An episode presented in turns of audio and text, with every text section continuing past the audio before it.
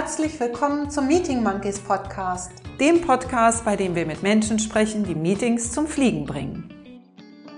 Dieses Weg vom Berieseln lassen und hin zu ganz aktiver Beteiligung. Ich finde schon wichtig, dass Meetings eine Struktur haben.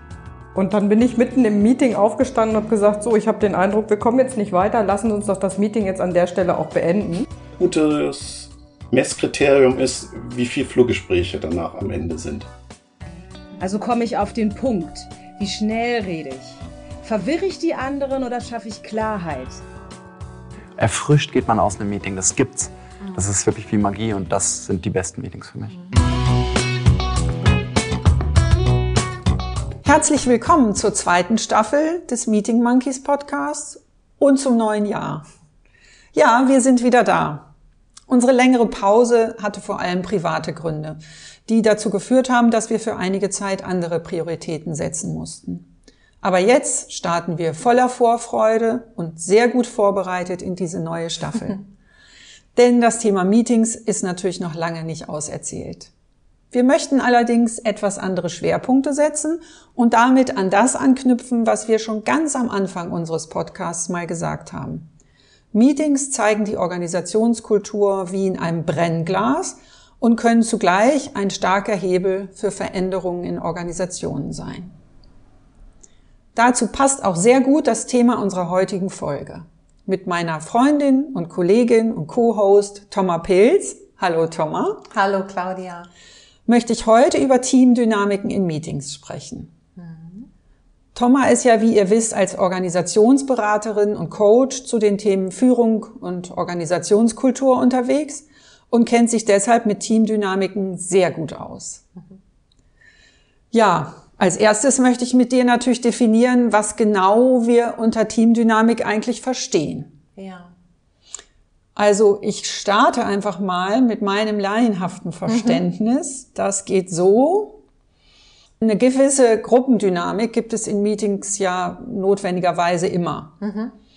Oft gibt's Routinen, Gewohnheiten, eingeübte Rollenmuster, gerade in wiederkehrenden regelmäßigen Meetings, wie zum Beispiel einem Jour fix. Heute soll es aber insbesondere um Teamdynamik gehen. Also wenn Meetings zwischen Menschen stattfinden, die auch außerhalb des Meetings soziodynamischen Prozessen unterliegen, weil sie gemeinsam arbeiten, um ein definiertes Ziel zu erreichen. Mhm. Ja. Habe ich das aus deiner Sicht korrekt definiert? Also ja. sprechen wir beide über dasselbe? Ich würde gern gleich an dem Anfang eine Begriffsklärung nochmal setzen. Du hast gerade zwei Begriffe schon genannt, nämlich den Begriff Gruppe und den Begriff Team. Und ich erlebe das ganz häufig schon, wenn man das mal auseinanderhält, was ist eine Gruppe und was ist ein Team, ist das für viele Führungskräfte schon eine erste Entlastung. Deswegen mhm. ist mir das so wichtig. Du hast das schon richtig gesagt. Das Besondere an einem Team ist, dass sie, ja, sie müssen miteinander kooperieren, weil sie gemeinschaftlich und zwar nur gemeinschaftlich ein Ziel erreichen können. Und sie haben gemeinsame Ziele. Das heißt, es bilden sich Rollen heraus, unterschiedliche Rollen werden gebraucht, damit das Ziel erreicht werden kann. Und bei einer Gruppe, das ist ganz häufig so, dass ja einfach mehrere Mitarbeitende in einer Organisationseinheit zusammengefasst werden, aber die haben nicht zwingenderweise Abhängigkeiten untereinander. Die arbeiten natürlich als Kollegen zusammen, die vertreten sich auch gegenseitig, aber an sich können sie so ihr Daily Business jeder für sich machen und die haben nicht die, diese Abhängigkeiten voneinander. Und das finde ich ist erstmal eine große Unterscheidung, die wichtig ist, weil das Thema Teamarbeit aus meiner Sicht schon sehr idealisiert wird. Also heute wird nur noch davon gesprochen, in Teams zu arbeiten. Das ist ein riesiges Thema. Und ich finde es immer wichtig, erstmal für sich als Führungskraft eine Einordnung zu machen. Handelt es sich bei mir eher um eine Gruppe oder ein Team? Also zum mhm. Verständnis, das heißt, viele Leute, die in der Organisation als Teamleiter bezeichnet werden, sind de facto keine, sondern sie, sie leiten ein organisatorisches Team. Inhaltlich sind sie aber Gruppenleiter. Ja, tatsächlich ist das häufig so. Mhm. Natürlich in der Praxis ist es häufig eine Mischung. Es ja. ist nicht ganz klar, nur Team oder nur Gruppe. Im Fall von Projektteams sind das ganz klar, die haben definiertes Ziel, sind es tatsächlich Teams, aber in vielen anderen sage ich mal, Organisationen ist es häufig eine Mischung. Und da ja. geht es dann zum Beispiel darum, wie stellen wir Wissenstransfer her. Und da gibt es tatsächlich Aspekte, wo es auch wertvoll ist, gemeinsam miteinander zu eruieren, wo sind wir ein Team und wo es vollkommen okay, dass jeder auch so sein Ding macht. Mhm. Also das erstmal vielleicht vorangestellt. Und dann ist Teamdynamik aus meiner Sicht das, wir kennen das alle und wir bezeichnen das häufig so alltagssprachlich als die Chemie in einem Team oder der Team Spirit oder die Teamkultur, also mhm. all das, was eher so Manche würden sagen, feinstofflich äh, ist an der Stelle. Wir haben ja schon mal ein bisschen über diesen Begriff geschmunzelt. Und es ist einfach so, dass im Laufe der Zeit jedes Team so seine eigene Ordnung herstellt, ja. eigene Normen und Regeln herausbildet. Und das ist aber häufig kein bewusster Prozess, sondern das sind unbewusste Beziehungsübereinkünfte, die da getroffen werden mhm. und die haben Auswirkungen auf das und da gucke ich vor allem nochmal auf das Ziel. Also wie gut ist dann ein Team in der Lage, seine Ziele zu erreichen und ja, auch die Ziele gut zu bearbeiten. Das heißt, erstmal sind Teamdynamiken weder gut noch schlecht, sondern immer im Hinblick auf ein Ziel zu betrachten und zu bewerten und da zu gucken, sind sie funktional oder sind sie tendenziell eher dysfunktional. Mhm.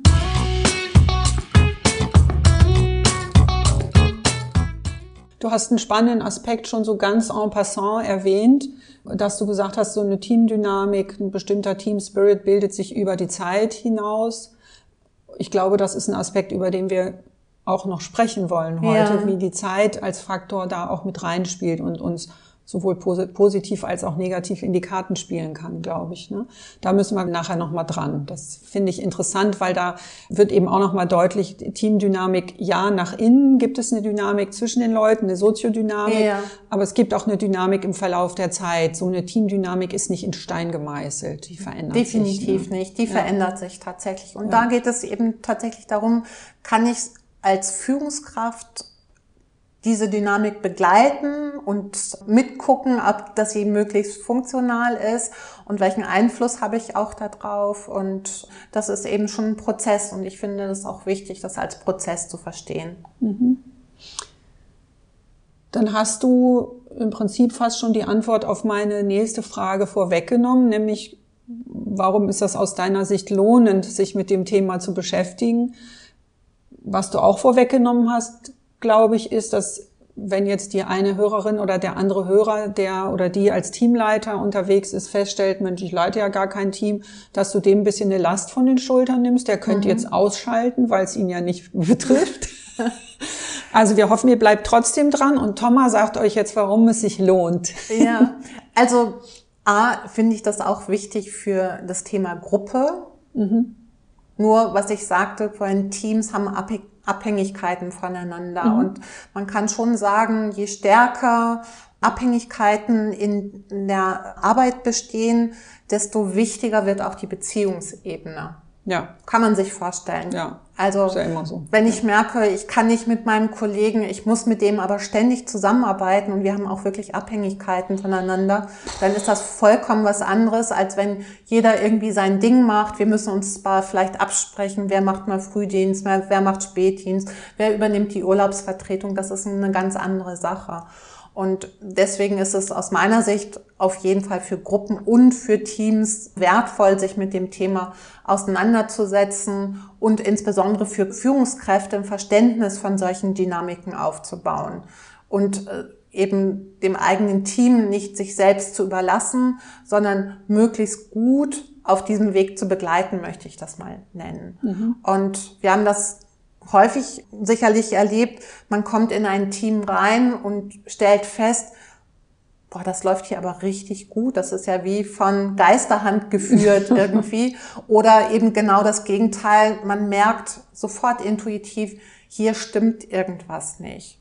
Und ich glaube, das muss mich nicht unbedingt interessieren, wenn die Arbeitsergebnisse gut sind, wenn wir alle unsere Ziele bestmöglich erreichen, wenn wir auch noch Freude miteinander haben zu arbeiten, ist das ja alles okay. Aber man merkt ja immer dann, wenn irgendwas nicht mehr funktioniert, dann muss man eben doch mal gucken, woran könnte es denn liegen. Und es liegt eben häufig nicht daran, dass Menschen mit guter Fachkompetenz zusammenkommen und es scheitert nicht an der Fachkompetenz, sondern es scheitert dann letztendlich daran, dass Menschen nicht miteinander können. Und ich würde gerne noch ergänzen, wenn es gut läuft, schadet es auch nicht, sich anzugucken, warum, weil da kann man ja. fürs nächste Mal von lernen. Man hat seine Erfolgsfaktoren, die man vielleicht erkennt. Und das kann ja auch mal Freude machen, sich zu sagen, es läuft gut und was sind denn unsere Erfolgsfaktoren? Vielleicht können wir die auch irgendwie institutionalisieren, organisieren für uns, damit wir in Zukunft, wenn es mal nicht so läuft, denn es ist ja ein dynamischer Prozess, ja. auch wieder darauf zugreifen können. Absolut, stimme ja. ich mit dir überein. Also sich das mehr ins Bewusstsein zu rufen, also auch die positiven ja. Dinge. Ja, nicht nur, nicht nur dran zu gehen, wenn es schlecht läuft. Ja, ne? ja. Wenn ein Team gut läuft, würde ich sagen, sind wir alle einig, dass man dann sagen kann, das Ganze ist mehr als die Summe seiner Teile. Mhm. So sagt mhm. man und klingt auch schlüssig. Stimmt das immer? Oder beziehungsweise, wir wissen ja schon, es stimmt nicht immer. Was muss passieren, damit es so wird und damit es möglichst auch so bleibt? Ja, das ist ja im Grunde überhaupt der Sinn von Teamarbeit, dass daraus mehr entsteht genau. als eben die Summe seiner Einzelteile. Und da gibt es tatsächlich auch interessante Untersuchungen, nämlich auch wenn in einem Team das ist ja manchmal, wenn man so initial ein ganz neues Team ins Leben ruft, vielleicht auch mit einer neuen Aufgabe betreut, die für das Unternehmen möglicherweise ganz neu ist, dann kann ein Team mit geringer fachlicher Kompetenz zu sehr, sehr guten Leistungen kommen, wenn A, alle gehört werden und Unterschiede und Emotionen auch willkommen sind. Also wirklich so dieses Stichwort viel Hirndenken. Schönes Wort. Also so eine Schwarmintelligenz. Ja. Mhm. Und ein zweiter Aspekt ist, auch dann, wenn geringe Fachkompetenz da ist, es aber eine Person in dieser Gruppe gibt, die noch die höchste Kompetenz hat und das von allen auch tatsächlich in einem bewussten Prozess akzeptiert wird. Also diese informelle Führung auch von allen akzeptiert wird. Das ist so ein zweiter Aspekt. Und das dritte ist, in Teams, wo wirklich eine hohe Expertise da ist, äh, von allen, dann ist ja immer die Gefahr auch, dass da vielleicht eine Wettbewerb entsteht, genau, eine Konkurrenz ja. untereinander. Da ist es wirklich ganz wichtig, dass eine belastbare Struktur von Kompetenzzuschreibung und Aufgabenverteilung gefunden wird. Mhm. Also das sind so zwei wichtige Aspekte, die dabei berücksichtigt werden müssen. Und mhm. worauf ich auch als Führungskraft, als Leitung dieses Teams achten kann. Mhm. Gut, das ist also schon so, dass es ein bisschen, ja, dass man, wenn man genau drauf guckt, dann am Ende die Dinge auch formalisieren muss, damit es funktioniert. In der einen wie in, in, in dem einen wie in dem anderen Fall. Ne? Wenn ja. ich einen, einen Haufen Leute habe, die zwar einen guten Spirit haben, aber keine Ahnung, nur einer hat Ahnung, dann muss ich sehen, wie der sein Wissen verteilen kann und das auch alle annehmen. Und wenn alle super viel Ahnung haben, muss ich dafür sorgen, dass alle gleichermaßen zu Wort kommen mhm. und nicht einer mit seinen Ellbogen vorprescht. Genau, genau. Mhm. mhm. Und wie gesagt, inzwischen weiß man, dass es eben nicht nur ausreicht, klare Ziele zu haben, Aufgaben mhm. gut zu verteilen, sondern dass vor allem die Kooperationsqualität eine Riesenrolle spielt. Mhm.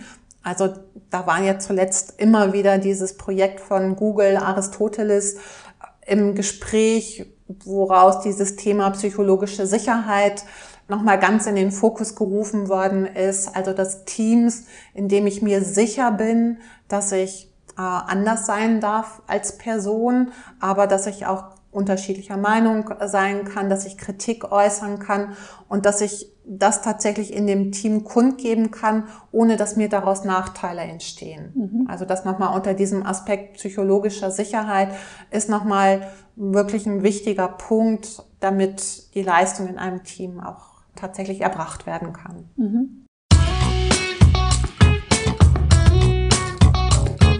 Gut, jetzt haben wir schön darüber gesprochen, wie das ist, wenn es läuft. Ja. Aber wir haben eigentlich noch nicht so richtig geklärt, was braucht es, damit es läuft und wie kann ich da jetzt rangehen, wie kann ich das beobachten und so weiter. Jetzt mhm. habe ich mich natürlich auch ein bisschen vorbereitet, ja. wer hätte das gedacht, und habe so drei Ebenen oder drei Dimensionen gefunden, in denen sich eine Teamdynamik zeigt. Und da ist es zum einen die Zugehörigkeit zu dem Team, also wie sehr fühle ich mich als Teil des Teams, mhm. als Einzelner, als Einzelne. Dann den Aspekt des Einflusses oder manche Leute nennen es auch Macht. Mhm. Wer hat eben wie viel zu sagen in dem ja. Team und wessen Meinung und, und wessen Expertise wird gehört. Und dann gibt's noch den dritten Aspekt der Verbundenheit. Mhm. Manchmal wird es als Intimität bezeichnet. Mir passte die Vokabel nicht so richtig. Aber das meint eben nicht, wie sehr fühle ich mich mit dem Team verbunden und zugehörig, sondern das meint im Gegenteil, wie viel Verbindung habe ich vielleicht zu einzelnen anderen Teammitgliedern. Also, weil es eben immer Binnenbeziehungen gibt in Teams. Je größer die sind, umso auffälliger. Aber letztendlich auch in einem Sechser-Team wird es immer einen geben, mit dem ich auch gerne in der Pause einen Kaffee trinke. Ja. Und andere, mit denen ich das nicht tue. Ja. Und die vielleicht mit anderen einen Kaffee trinken. Und ja, mir leuchten diese drei Aspekte gut ein. Mhm. Und wir hatten ja auch schon Vorgespräch. Du hast bestätigt, dass du die auch so siehst. Aber es sind natürlich abstrakte Konzepte. Und manchmal sitzt man vielleicht auch mit Menschen in einem Meeting, die sich solchen Themen nicht so gern abstrakt nähern möchten. Und wir wollen ja ein praxisnaher Podcast sein. Deswegen, wie kriegst du das denn umgesetzt in der Praxis als Führungskraft oder eben auch als Organisationsbegleiterin? Oder als jemand, der vielleicht rollierend moderiert in ja. so einem Team? Ja, also erstmal diese drei Elemente, die du angesprochen hast, sind tatsächlich die, die ich beobachte, wenn ich mit Teams arbeite. Und da geht es darum, ich werde gefragt, für eine Teamentwicklung beispielsweise angefragt. Dann sind es genau solche Aspekte, die ich beobachte. Und da wir ja beim Thema Meetings sind, ist es genau, dass ich mir diese Aspekte anschaue, eben Einfluss, Zugehörigkeit, Verbundenheit. Und das heißt, ich beobachte all das, was gerade nicht auf der inhaltlichen Spur abläuft, mhm. sondern Körpersprache. Ich schaue mir an, wer wirft wem irgendwelche Blicke zu, wer hat welchen Sprachanteil, gibt es irgendwelche Gesetzmäßigkeiten in der Reihenfolge, wie gesprochen wird. Wie gesessen wird vielleicht. Wie gesessen auch. wird auch. Mhm. Und auch so ein Thema, wer unterstützt jemanden gleich in mhm. seiner Argumentation, mhm. wer widerspricht auch. Das sind genau diese Aspekte, die du da angesprochen hast. Ne? Deswegen erstmal sind das tatsächlich für mich diese Beobachtungspunkte, die ich auch wiederum als Führungskraft gut beobachten kann. Und wenn du jetzt sprichst, ja, wie mache ich das dann ganz konkret? Ja. Ich finde eigentlich die beste Methode, ein Team in Aktion in die Reflexion zu bringen. Also, also in dem Meeting zum in Beispiel. In dem Meeting zum Beispiel. Also wenn ich dann merke, wir drehen uns hier wirklich nur noch im Kreis, dann stelle ich tatsächlich eine Frage und frage, was passiert hier eigentlich gerade, abgesehen von der Inhaltsebene? Also was passiert hier gerade auf der Beziehungsebene mhm. beispielsweise? Mhm. Wer hat gerade hier welchen Redeanteil, bringe ich dann vielleicht auch mal Beispiele rein, wer hält sich vielleicht auch gerade ganz zurück, aber möglichst, also im Grunde frage ich erstmal eine offene Frage, was passiert hier abseits der Inhaltsebene? Was manchmal dann noch helfen kann, ist, dass man eine Distanz zur Gruppe, die man oder zu dem Team, was man gerade vielleicht an einem Tisch sitzt oder im Kreis sitzt, wie auch immer, herstellen kann, um besser in so eine Metareflexion zu gehen. Das heißt, dann bitte ich vielleicht mal alle aufzustehen, sich hinter ihren oder seinen Stuhl zu stellen und einfach mal so auf die Runde gucken, so zu tun, als würden sie als Team da gerade noch sitzen und mal versuchen, aus dieser Hubschrauberperspektive zu berichten, was sie da gerade wahrgenommen haben. Das ist für mich die beste Möglichkeit, mhm. weil ich als Beteiligter oder ich merke sofort, dass ich an dieser Teamdynamik beteiligt bin. Ich kann nicht mehr darüber sprechen, die anderen, sondern ich bin Teil von dem Ganzen. Und das heißt, diese Betroffenheit und auch die eigene Verantwortung ist genau. einfach in dieser Situation deutlich spürbar. Ja. Also Verantwortung wäre das Stichwort, wo ich jetzt auch dran dachte. Ich kann halt auch nicht hingehen und Schuldzuweisung Genau. sagen, Ja. der und der redet ja immer so viel. Ja, mag sein. Ich habe ihm aber den Raum auch gegeben. Das ist Ja. nämlich auch mein Job, Mitverantwortung zu übernehmen. Ne? Aber Genau. das hatten wir ja auch schon zigmal in Ja. unserem Podcast, dass es halt schön ist in Teams, in, in Meetings und in Teams allgemein, wenn viele Leute Verantwortung übernehmen und nicht nur ein Moderator oder eine Moderatorin. Ja. Und in die Rolle bringst du die Leute ja auch, wenn du sagst, jetzt steht mal auf und oder macht einen Giraffenhals und guckt von oben. Ich finde schon, dass insgesamt die Reflexionsfähigkeit eines Teams ist das, was sie nach vorne bringt und woran sie sich entwickeln können. Deswegen, du hast gefragt, manche Menschen mögen das nicht. Da hast du vollkommen recht. Die gibt's natürlich. Tendenziell habe ich meistens mit Menschen zu tun, die was wollen. Das sind häufig auch Teams, die vielleicht schon eher sage ich mal, Richtung neueres Arbeiten gehen, die zumindest Aspekte integrieren wollen, die gemerkt haben, so wie wir bisher gearbeitet haben, so geht's nicht weiter. Das heißt, die Offenheit, auch Dinge mal anders zu tun, ist dann möglicherweise größer. Ja, du hast natürlich einen Job-Bias. Also weil Ja. die Leute, die dich anrufen, die haben ja schon erkannt, dass sie was tun müssen. Sie haben schon irgendeine Not Ja. oder im besten Fall sind sie einfach so gut aufgestellt, dass sie sich den Luxus erlauben können, an ihrer Teamdynamik zu arbeiten, bevor es schlecht läuft. Das Ja. sind natürlich die allerliebsten. Aber trotzdem ist ja die Frage, also ist die einzige Voraussetzung dafür, dass Leute so eine Reflexionsbereitschaft haben, etwa, dass es schlecht läuft? Oder Nein. gibt es noch andere Bedingungen, die erfüllt sein müssen oder können, damit Leute so eine Reflexionsfähigkeit mitbringen und Bereitschaft? Also ich persönlich glaube, oder das ist auch das, was ich tatsächlich feststelle, dass ich spreche jetzt mal von Hochleistungsteams, die haben von, von sich aus, haben die das erkannt, dass es das braucht. Das heißt, sie haben immer einen Wechsel zwischen Aktion und Reflexion, die nehmen sich regelmäßig Zeit dafür. Und wenn ich mir anschaue, wie heute jüngere Leute mit dem Thema beispielsweise mit dem Coaching umgehen, dann ist das für die heute vollkommen normal. Das ist nicht mehr irgendwas, was ich mache, wenn irgendwie an irgendwelchen Defiziten rumgeschraubt werden muss und ich das irgendwie verheimliche, sondern Das ist auch kein Stigma ganz- mehr, ja. sondern man ist eher stolz drauf, dass man sich Begleitung holt. Ne? Und das Ja. ist ganz selbstverständlich. Und genauso erlebe ich das in Teams, ähm, die wirklich an gemeinsamen Zielen arbeiten, dass sie sagen, wir brauchen abseits dessen, dass wir inhaltlich arbeiten, immer wieder einen Boxenstopp, wo wir darauf schauen, wie arbeiten wir zusammen und wie, wie kommt es auch dazu, wie, wie wir zusammenarbeiten? Was treibt uns da an? Was sind die Dinge, die eben eher unbewusst ablaufen? Ja gut, es ist, ein, finde ich schon, ein sehr optimistischer Blick, aber den sollst du ja auch haben.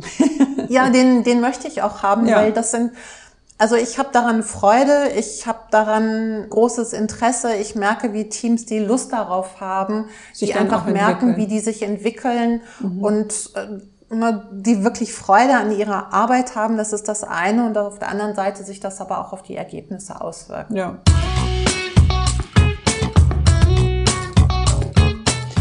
Jetzt komme ich nochmal zu diesem Aspekt, den wir zu Anfang schon hatten, wo ich schon gesagt habe, da kommen wir nochmal zu, die Zeitachse. Also weil eine Teamdynamik eben nichts ist, was nur innerhalb des Teams passiert, sondern auch Teams sind auf der Zeitachse dynamisch, weil sich sowas entwickelt, aber vor allen Dingen glaube ich in der Realität auch deshalb, weil irgendein Teammitglied geht und dafür ein anderes Ja. kommt oder zwei oder Ja. ne? Also es gibt da einfach Wechsel in der Zusammensetzung. Und da ist eben die Frage, kann ich und falls ja, wie kann ich die Zeit vielleicht für mich nutzen, um diese Dynamik positiv zu beeinflussen? Ja, also wenn man sich mit dem Thema Teamdynamik beschäftigt, dann kommt man eigentlich nicht um das Teamphasenmodell von Bruce Tuckman vorbei. Das wird wahrscheinlich jeder mal in seinem Arbeitsleben oder wird einem über den Weg laufen, insbesondere wenn man sich mit dem Thema Teamdynamik beschäftigt. Und aus meiner Sicht der Wert dieses Modells ist auch tatsächlich, dass es eben denkt, dass Teamdynamiken nicht statisch sind, sondern dass eine Entwicklung stattfindet. Was vielleicht das Manko dieses Modell ist oder dieses Modells ist, dass es davon ausgeht, dass es eher linear, einen linearer Ablauf gibt, wie das halt häufig so ist. Und da kann man schon eben auch bestimmte Muster wieder erkennen und vor allem auch wieder Ansatzpunkte daraus für die Führung ableiten. Also wenn ein Team neu zusammenkommt, nehmen wir jetzt mal ein Projektteam, mhm. dann ist es am Anfang unheimlich wichtig. Da ist ja erstmal so ein Kennenlernen untereinander, da ist ein Beschnuppern untereinander, da ist häufig ist es auch erstmal ein bisschen ruhiger. Da ist es ganz wichtig, dass ich als Führungskraft am, am Anfang Orientierung gebe, dass ich Ziele klar mache, dass ich auch klar mache, wie möchte ich hier zusammenarbeiten, was sind so vielleicht schon erste Prinzipien der Zusammenarbeit. Und dann ist ja so, das ist so die, die nächste Phase in diesem Modell, das ist die Storming-Phase, die wird häufig als unangenehm empfunden, weil dann eben tatsächlich Konflikte auftauchen. Dann entsteht sowas, was du eingangs beschrieben hast, mit es bilden sich Subgruppen ähm, und so weiter. Und das ist häufig der Zeitpunkt, wo man irgendwie, wo Führungskräfte sich unwohl fühlen und da ganz schnell irgendwie gerne wieder in diesen, in ein harmonisches äh, Setting möchten. Und es ist aber total wichtig, dass diese Phase auch tatsächlich ich sag mal, ausgelebt wird, in ja. dem Sinne, dass nämlich genau die Punkte, die du angesprochen hast, da geht es darum, jeder muss seinen Platz in diesem Team finden. Da geht es darum, wer hat welchen Einfluss im Team, wer hat welche Kompetenzen bringt sie ein, sind Rollen irgendwie verstanden und auch akzeptiert. Da geht es eben auch darum, bin ich zugehörig? Also all diese Punkte, da geht es wirklich darum, ich finde meinen Platz in diesem Team. Und wenn ich da zu schnell einen Deckel drauf mache, dann wird mir das im späteren immer wieder auf die Füße fallen. Das heißt, es ist wichtig an der Stelle, dass ich als Führungskraft darauf gucke, wie unterstütze ich das, wie unterstütze ich das, dass wir Kompetenzen in dem Team sichtbar machen und auch für alle im Team der Wert des Einzelnen sichtbar wird. Und der Wert des Teams. Als und der Wert des Teams, genau. Mhm. Und dann ist so eine nächste Folge häufig, dass man, na, man hat vielleicht irgendwelche Teamentwicklungsevents auch, wo es darum geht, wirklich Rollen klar zu machen, Stärken sichtbar zu machen. Dann nimmt sich ein Team häufig vor, miteinander zu regeln, wie wollen wir arbeiten. Dann entstehen sowas wie Prinzipien mhm. der Zusammenarbeit. Und dann kommt man darüber, wenn man diese Unterschiede nicht mehr als störend erlebt, sondern eher als etwas, was das Team nach vorne bringt, das Thema Diversität im Team, erst dann kommt man wirklich in so eine Phase rein, in der ein Team dann auch die entsprechende gewünschte Leistung auch bringen kann. Und das also diese vier Phasen, die du jetzt beschrieben mhm. hast, vier sind es, ne? Das sind vier. In Projektteams äh, gibt es da noch eine fünfte Phase, weil äh, Projektteams lösen sich lösen wieder sich auf. auf. Ähm, das mhm. ist dann nochmal eine weitere Phase. Und das ist natürlich dieser Wunsch, dass es wirklich Phase für Phase durchläuft. Aber du hattest eingangs schon gesagt, es kommen neue Menschen vielleicht hinzu. Und das ist dann ganz häufig der Punkt, dass Führungskräfte sagen, ja, alle anderen sind ja schon in der Performing-Phase, nur diese Person muss jetzt noch ganz schnell durch diese Phasen durch. Nein, eine neue eine neue Person. Person, in einem Team rüttelt das Team häufig nochmal auf. Also auch stellt man sich vor, es kommt eine starke Persönlichkeit rein mit Kompetenzen, die sich möglicherweise auch mit Kompetenzen von anderen überschneidet da geht's wieder von vorne los. Wie behalte ich vielleicht meine Position? Wie verändert sich meine Position? Wie finde ich als neue Person meinen Platz in diesem Team? Und gleichzeitig, welche Impulse setzt diese neue Person in dem Team und kann damit ja auch das wieder weiter nach vorne bringen. Sonst ja. hätte man sie ja nicht ins Team eingeladen. Genau. Ne? Mhm. Diese vier Phasen, für die, die Sie jetzt noch nicht kennen, magst du die gerade einfach noch mal kurz aufzählen oder wollen wir sie in die Show Notes stellen? Was, ja, was ich kann es vielleicht gerade noch mal nennen. Diese erste mhm. Phase wird Forming-Phase mhm. genannt, also ein Team formt sich. Mhm. Die zweite Phase ist die Storming-Phase, kann man sich eben auch gut, glaube ich, ja. was darunter vorstellen. Dann ist die dritte Phase die Norming-Phase, also im Sinne von wir Regeln. Äh, geben uns gemeinsame Regeln, Prinzipien und die vierte Phase ist die Performing-Phase. Naja, ah das ist ja auch sprachlich so erfreulich, dass man es eigentlich nicht sinnvoll übersetzen kann. Ja, gar nicht mehr braucht. Ne? Nee, genau. Ja. Ja. Okay. Habe ich noch irgendwas Wichtiges vergessen, was du gerne noch anbringen möchtest, was unbedingt in diesem Podcast noch gesagt werden sollte? Ja, ich glaube, auf was wir noch nicht eingegangen sind, ist vielleicht noch mal so, so ein Beispiel, was wir hatten eingangs gesprochen, was ist funktional, dysfunktional? Ja. Also woran erkenne ich beispielsweise, dass eine Teamdynamik auch dysfunktional ist? Also was man zum Beispiel in Teams beobachten kann, die sehr auf Harmonie sind, also in dem Sinne, Zugehörigkeit wird, steht immer an oberster Stelle. Also Wir haben uns alle lieb. Wir haben uns alle lieb und keiner, also das wäre das Extreme. Zugehörigkeit per se ist ja erstmal gut. Und ich habe immer so eine Tendenz, mich zwischen Autonomie und Zugehörigkeit zu bewegen. Das ist etwas, was auch ganz wichtig ist, sich da immer wieder zu regulieren und zu gucken, wo ist Autonomie wichtig, wo ist es aber auch wichtig, dass ich äh, zugehörig bin und da auch ein Stück weit meine Autonomie abgebe. Aber sage ich mal, es gibt ja Teams und die auf die treffe ich auch häufig, wo Harmoniebedürfnis eine hohe Rolle spielt, also das Thema Zugehörigkeit vor vieles andere gesetzt wird. Und das hat dann natürlich Auswirkungen. Da gibt es auch interessante Studien dazu.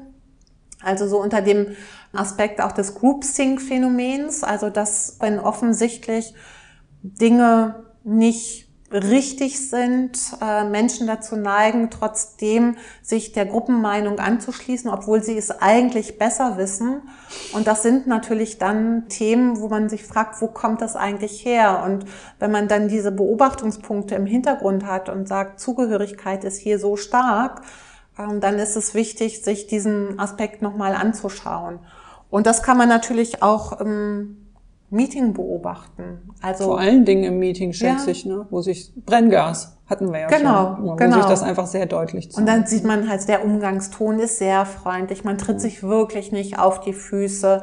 Wenn eine andere Meinung geäußert wird, man nimmt sich sofort wieder zurück. Ne? Also das- es ist, willst, du willst damit sagen, dass von diesen drei Dimensionen, die man gut beobachten kann, wenn man sich so ein Team anguckt, wenn davon eine besonders im Fokus steht, Ja. dann ist das nicht mehr funktional, sondern die müssen auch schön ausbalanciert Ja, sein eigentlich, genau. diese Dimensionen. Oder die müssen gleich wichtig ja, sein. Wenn so ein Team ein, ein, ja, eine Priorität setzt auf einem dieser Aspekte, dann gerät das Ganze aus der Balance offensichtlich. Also da fallen dann auch solche Sachen wie, wir sind doch hier ein Team. Also man kann das tatsächlich auch dann sprachlich beobachten, dass vielleicht Unterschiede sofort unterdrückt werden durch solche Äußerungen beispielsweise. Und das Thema Zugehörigkeit spielt da ganz häufig eine ganz große Rolle. Dass, also dass das wirklich überdimensioniert ist in manchen Teams, die da keinen Umgang gefunden haben, wirklich Unterschiede zuzulassen und dass das also dass das Keine hilft, Konfliktfähigkeit Genau. offenbar Ja. auch. Ne? Das gehört ja dazu, also dass man Unterschiede zulässt und das womöglich zu einem Konflikt führt und dass einem gelingt, das wertungsfrei zu betrachten, dass Unterschiede existieren. Das ist ja nicht nur in Teams, das ist grundsätzlich zwischen Ja. Menschen halt nicht immer einfach. Ja. Und für mich ein sehr spannendes Feld ist das Feld von Führungs- oder von Leitungsteams. Und da kannst du dir jetzt wieder vorstellen, Mhm. unter diesen drei Dimensionen ist das Thema Macht, Einfluss natürlich überdimensioniert häufig, Mhm. weil da geht's häufig darum, sich durchzusetzen und eben das Thema Kooperationsfähigkeit ist da häufig nicht so stark ausgeprägt. Ja, zumal, also da glaube ich, kann man, könnte man noch mal eine eigene Fol- Folge Ja. dazu machen. Haben wir ja auch schon mal drüber gesprochen, wie unterschiedlich in solchen Teams dann möglicherweise Frauen und Männer sich verhalten. Ja. So drei oder vier alte, weiße, großkopferte Männer, Mhm. die werden wahrscheinlich deutlich schlechter als Team kooperieren, als wenn da ein paar mehr Frauen sind. Das ist offenbar nach wie vor eine weibliche Eigenschaft Ja. da gut zu kooperieren und kann dann von reflektierten Männern auch eine Eigenschaft werden, scheint mir. Das ist auch möglich. Dazu machen wir gerne nochmal Genau, also zum Folge. Thema Gender in Meetings, ich glaube, da ist noch viel zu, zu sagen. Ja. Übrigens, liebe Hörerinnen, lieber Hörer, falls du jemanden weißt, der dafür spezialisiert ist und mit uns darüber sprechen möchte, immer her mit den Ideen.